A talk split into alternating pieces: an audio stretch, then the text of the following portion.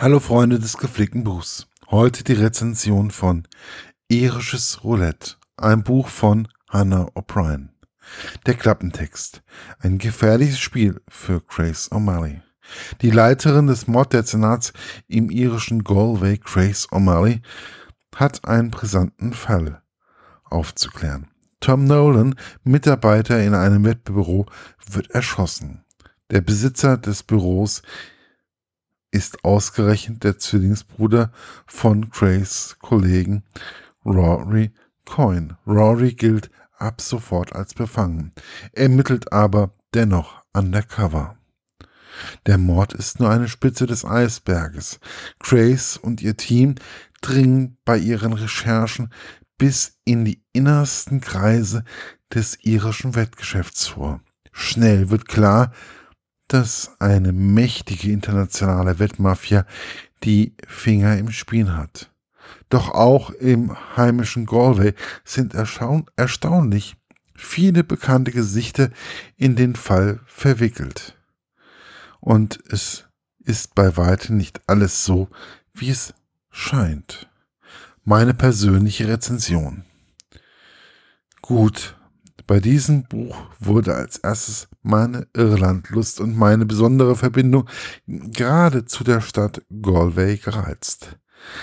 Weswegen dieses Buch auch umgehend bei nächster Gelegenheit gelesen wurde. Es erscheint vielleicht ein wenig unprofessionell, aber kennt das nicht jeder, dass manche Dinge einen mehr reizen wie andere? Also erhielt dieser Krimi schon ein paar Vorschusslorbeeren. Das kann ja eigentlich nur schiefgehen oder ein enttäuschen.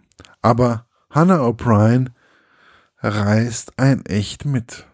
Sie zeigt einem die, den Sumpf der Wettmafia am Beispiel von Gaelic Football, einem, einer Art Fußball, die nur in Irland gespielt wird oder auch bei den wesentlich lukrativeren Pferdewetten. Es fesselt einfach, wie Grace, Rory und Peter zusammenarbeiten.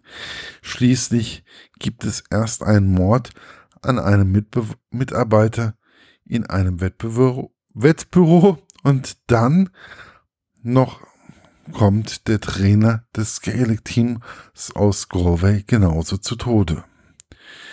Sie kommen aber nicht wirklich in dem Fall weiter.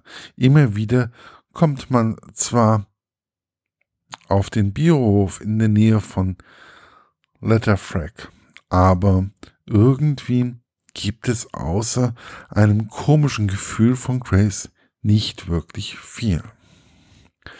Man merkt immer wieder, dass die Wettmafia ständig die Finger im Spiel hat. Mag es bei dem schleichenden Niedergang des Rennpferdes Gonzales oder was ganz offensichtlich ist, bei dem Betrug eines wichtigen Gaelic-Spiels sein, wo es einen Strafstoß aus einer Situation gab, welche nie und nimmer einen Strafstoß wert war, auch wenn dies immer ein abendfüllendes Thema bei den Fans ist.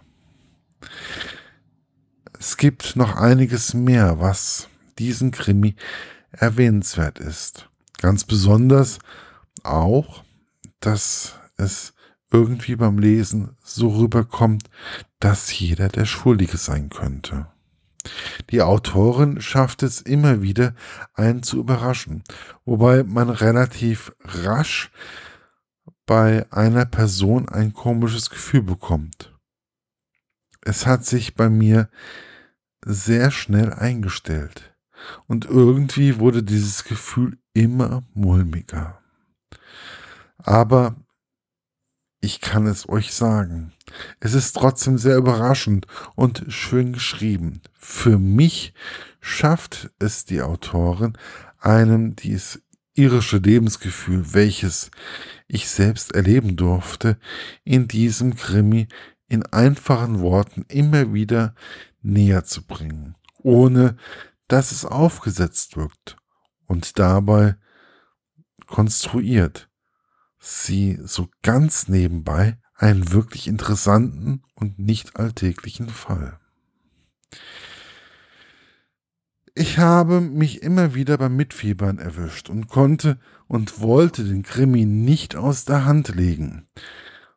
Es wird nie wirklich blutig, aber man spürt einen konstanten Spannungsbogen. Gut, es war wie so oft, dass mir der erste Band schon ein wenig fehlt, da ich die verschiedenen Akteure doch gerne noch etwas besser hätte kennenlernen wollen.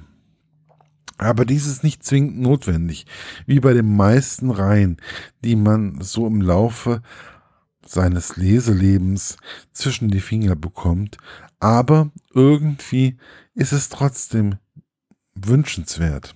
Ich freue mich auf jeden Fall auf den dritten Band der Reihe und hoffe, dass ich nicht so lange warten muss. Erschienen ist das Buch im DTV-Verlag, es kostet 9,95 Euro und ich wünsche euch viel Spaß beim Lesen dieses wirklich spannenden Krimis. Bis bald, euer Markus von literaturlaunch.eu.